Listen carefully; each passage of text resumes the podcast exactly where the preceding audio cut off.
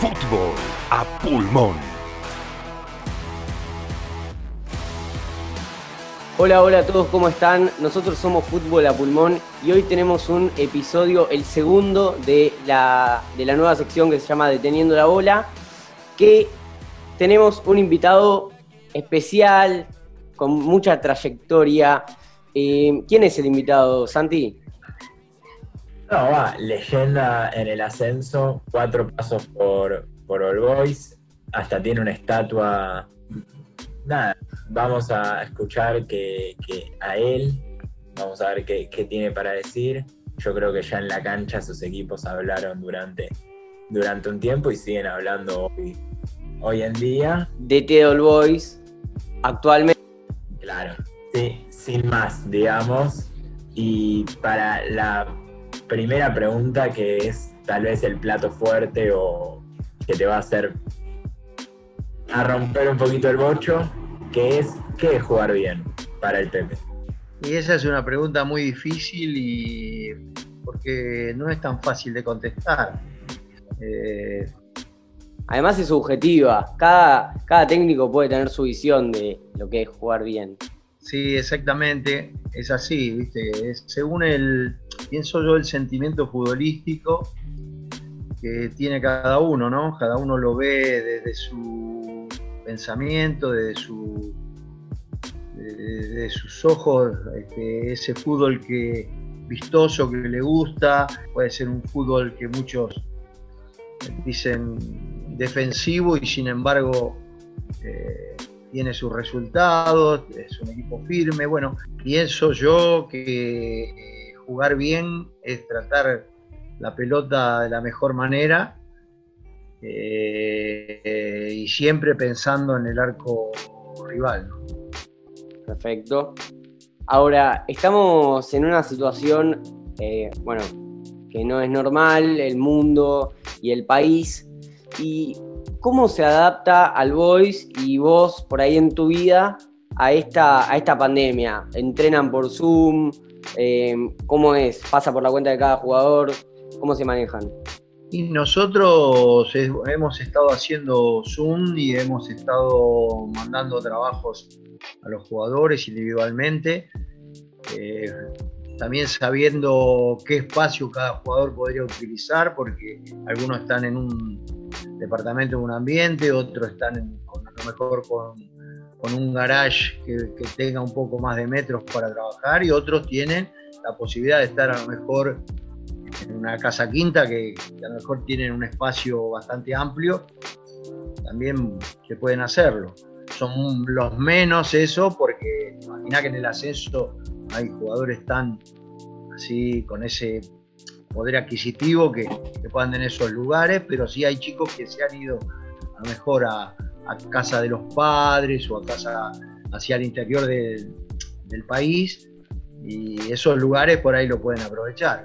Así que bueno, en ese sentido los profes eh, están haciendo cosas interesantes porque viste en esta pandemia es muy difícil, pero bueno, eh, tratándose de, de conectarse, ¿viste? Y, bueno, seguir este, pensando en, mantener al jugador en la mejor la mejor disposición, ¿viste? Porque es muy difícil, hay jugadores, sobre todo en el ascenso, ¿viste? Que, a veces no son tan, tan profesionales, algunos, ¿viste? Cuesta mucho. Eh, hay chicos que a veces este, hay que hablarles mucho, hay que estarles muy de cerca. Entonces, bueno, estamos en eso, viste, tratando de apretar y ver siempre que todo esté en orden. Pero bueno. Claro, y decías recién lo de hay jugadores, sobre todo jóvenes, y mientras estudiamos tu, biografía, vimos sobre tu trabajo ahí en, una secundaria y cómo aplicas eso que tal vez aprendiste para un plantel profesional y más que nada para los jóvenes del plantel, ¿no? No, mira, yo secretos creo que no hay, ¿viste? Eh, yo creo que hay que escuchar mucho, eh, ofrecer siempre el diálogo, ofrecer siempre el diálogo permanentemente y tratar de que ellos eh, te ganen en confianza, ¿viste?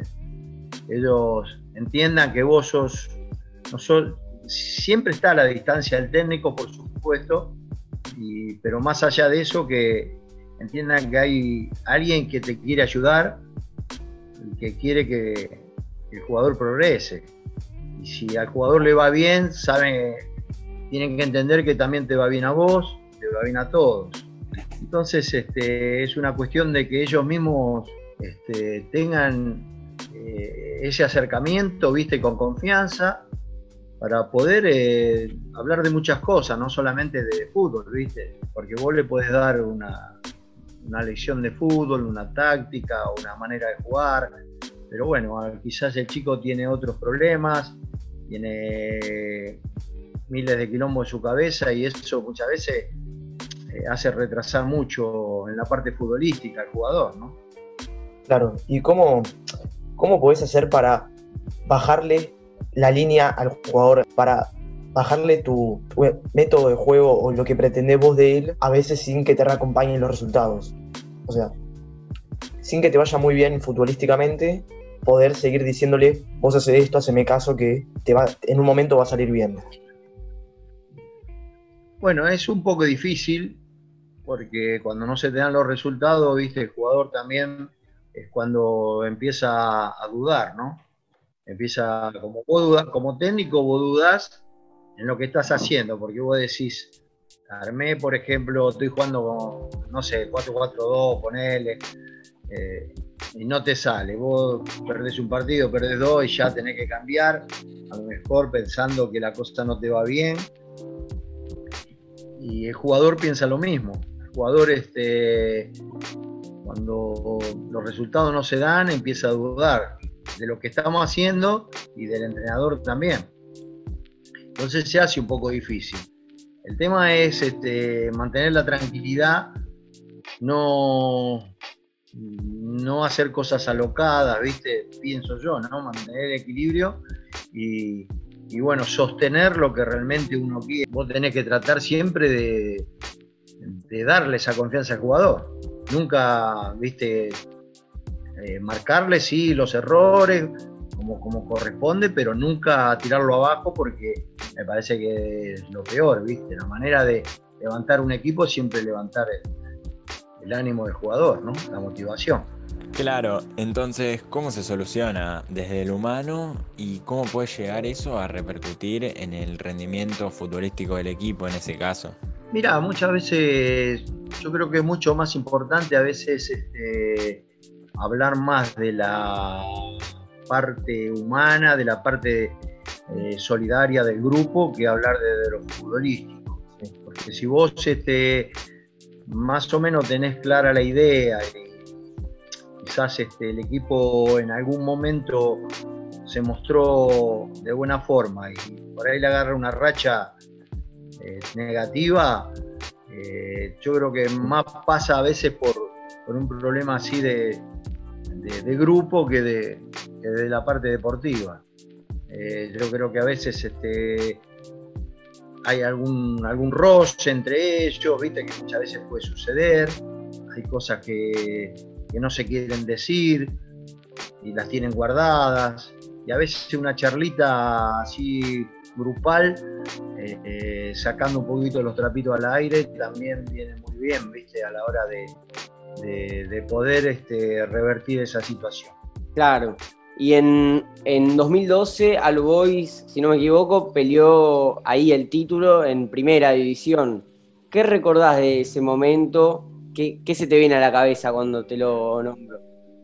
fue una, muy linda campaña y, recuerdo que estuvimos muy cerca de haber peleado el título ahí, ¿viste? Estuvimos muy cerquita y tuvimos, como siempre pasa, un, eh, un partido que quizás no lo manejamos bien desde nuestros lugares, porque siempre hay que hacer autocrítica, no solamente echar culpas, ¿viste? Y también eh, en ese momento recuerdo un mal arbitraje de la Berni. Después el partido con Argentino Junior, creo que nosotros cometimos algunos errores, pero me parece que la Berni completó, viste, así como como terminar de, matarnos, ¿no? En ese sentido, de hacernos perder todo. Porque ese partido nos echó como 4 o 5 jugadores y, y nosotros, como vuelvo a repetirte, como autocrítica, tenemos que decir que le dimos ese lugar para que eso sucediera. Como esos enfrentamientos con, con argentinos, que son barriales, ¿viste? Siempre uno parece que tiene un poquito las pulsaciones más, más arriba. Este, bueno, fuimos cometiendo errores, le dimos lugar al árbitro para que pueda seguir expulsándonos jugadores y bueno, ahí perdimos ese partido donde creo que nos terminó el campeonato, ¿viste? Estábamos ahí muy cerquita y bueno, ahí creo que con, ese, con esa derrota me parece que este, no pudimos alcanzar lo que queríamos, pero bueno, igual fue muy buena campaña dentro de lo que veníamos haciendo, ¿viste? Fue una, dentro de todo una etapa muy linda. Pero además, el, el hecho de ser referente histórico y todo lo que, todo lo que eh, tiene tu figura en el club, como que vos puedes perder todo el campeonato y no te van a decir nada. Es, menos presión en general, ¿no? No, sí, lógicamente, que uno está en un club donde tiene mucho crédito, ¿viste? Te imaginas que yo me siento muy cómodo, pero bueno, igual las responsabilidades siempre están eh, yo cada derrota la siento como tuviera en cualquier otro club, ¿viste? O sea, y, quizás más también, porque uno al ser un poco hincha del club eh, lo siente diferente también. Eh, cada partido que uno pierde se siente y mucho y, muchas veces hay muchas maneras de perder. vos sabés que a veces las derrotas no son todas iguales y algunas te afectan más que otras. Una por el rival, otra por porque quizás hiciste un, buen partido y, lo terminas perdiendo. Eh, otra que a lo mejor eh, vas ganando y en los últimos minutos te lo dieron vuelta y lo perdiste.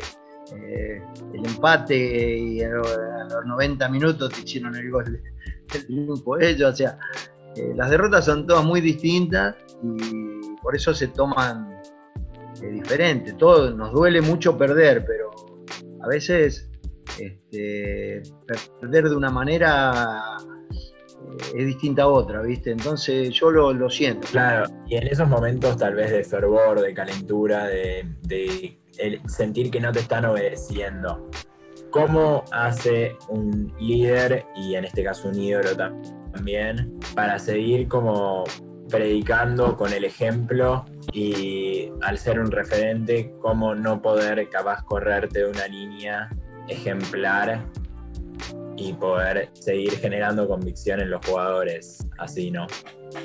Bueno, quizás este, ya uno tiene una particularidad, ¿viste? una manera de ser. Eh, eh, ¿Cómo te podría decir? Ya la personalidad de uno es así y vos este, siempre predicas lo mismo, siempre tratás de, hablar de la mejor manera con los jugadores, siempre mantener un respeto, de tratar de no tampoco, eh, ¿cómo te podría decir? Ser agresivo, ser... Eh, yo me acuerdo en las épocas nuestras los técnicos eran más dictatoriales, eran más tipo que, te manejaban así con disciplina. Eh, cuando vos quizás querías decirle algo en contra, te echaban del entrenamiento, te sacaban. O sea, había actitudes muy, muy diferentes que hoy, hoy no existen, Entonces, a mí me dolía mucho en esa época, yo recuerdo muchas cosas y bueno, pero no podías hacer nada. Hoy uno aprende de todas esas cosas y entiende que el jugador es un ser humano también y, se hace entender y también le llegan las cosas que vos le decís de buenas maneras, con respeto. Y, en ese sentido nos manejamos casi siempre bien con el grupo. Nunca he tenido problemas así individuales fuertes. Claro sos ídolo en All Boys, pero hay clubes en los que tal vez no sos ídolo o mismo tal vez algún momento en All Boys en el que capaz recibiste alguna puteada. Entonces queríamos preguntarte ya para ir cerrando, para ir distender un poco, alguna puteada así ocurrente o que vos digas que bien que la pensó este eh, que te hayan dicho en, tu, en tus años de carrera. Como técnico siempre, ¿no? Como técnico, como técnico. Sí, sí. Sí. Y mira, Que, que- que haya pensado más la puteada que, que vos el partido en toda la semana. no, mira, puteada, puteada, este, no, a mí no me, viste, me, me afecta un poco la puteada siempre de- del hincha, lógicamente mío, ¿no? De, de Sí. equipo. Cuando putean los contrarios, viste, ahora, lógicamente que no hay rivales contrarios. En una época había y bueno, no interesaba tanto. Eh, íbamos a canchas donde a veces te decían cualquier cosa, ¿viste? ¿Dónde, dónde te compraste ese pantalón? ¿Viste? ¿Dónde, quién, quién te vistió? ¿Viste? Todas esas cosas. te. Pero bueno, recuerdo una vez este, en la cancha de Olboy, yo este, eh, había. íbamos ganando, creo que 5 a 1, me parece. ¿Viste? Era un partido que ya lo teníamos prácticamente definido. Y nosotros llevábamos, llevé al banco ese día a un chico que era. eh, bueno, lo puedo nombrar, ¿viste? Porque ya no juega más. Poisson era, era sobrino del presidente.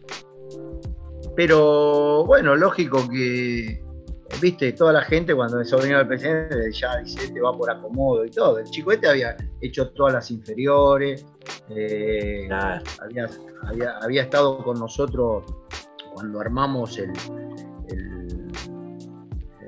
eh, ¿cómo es el bueno el grupo de, de todos los destacados de las divisiones, ¿viste? Bueno, así que era un chico que hacía rato que estaba, no es que era uno que llevamos ese día y nada más. Pero bueno, viste cómo son los hinchas, los hinchas. Entonces íbamos ganando 4 o 5 a 1, no recuerdo bien, y faltaban 15 minutos, una cosa así, bueno, y agarré y lo tiré a la cancha, ¿viste? Le digo, vení, vení, pues son pasan a entrar. Cuando lo, lo hago entrar así, salta uno de arriba de ahí, de la hinchada, ¿viste? De la veste blanca, dice, Romero, no empecé con pelotudeces, o con esos cambios pelotudos, ¿viste? Ay, mira, te juro que siempre me quedó grabado porque se reían todos los del banco ahí, los muchachos, ¿viste? Se mataban de la la con risa. el 5-1. Así que bueno, eso me, eso me quedó grabado y a veces nos reímos porque la verdad que es una anécdota. Eh, para colmo, el que no, lo gritó, viste, lo tenía yo ya visto, ¿no? Era como decís vos, capaz que viste, tenía el, el porro encima, pero no importa. Lo dijo tan gracioso que la verdad que quedó, quedó muy bueno. Genial, genial. 11 puntos como, como toda la, la charla de hoy y agradecerte por coparte, por el tiempo y más que nada por la onda.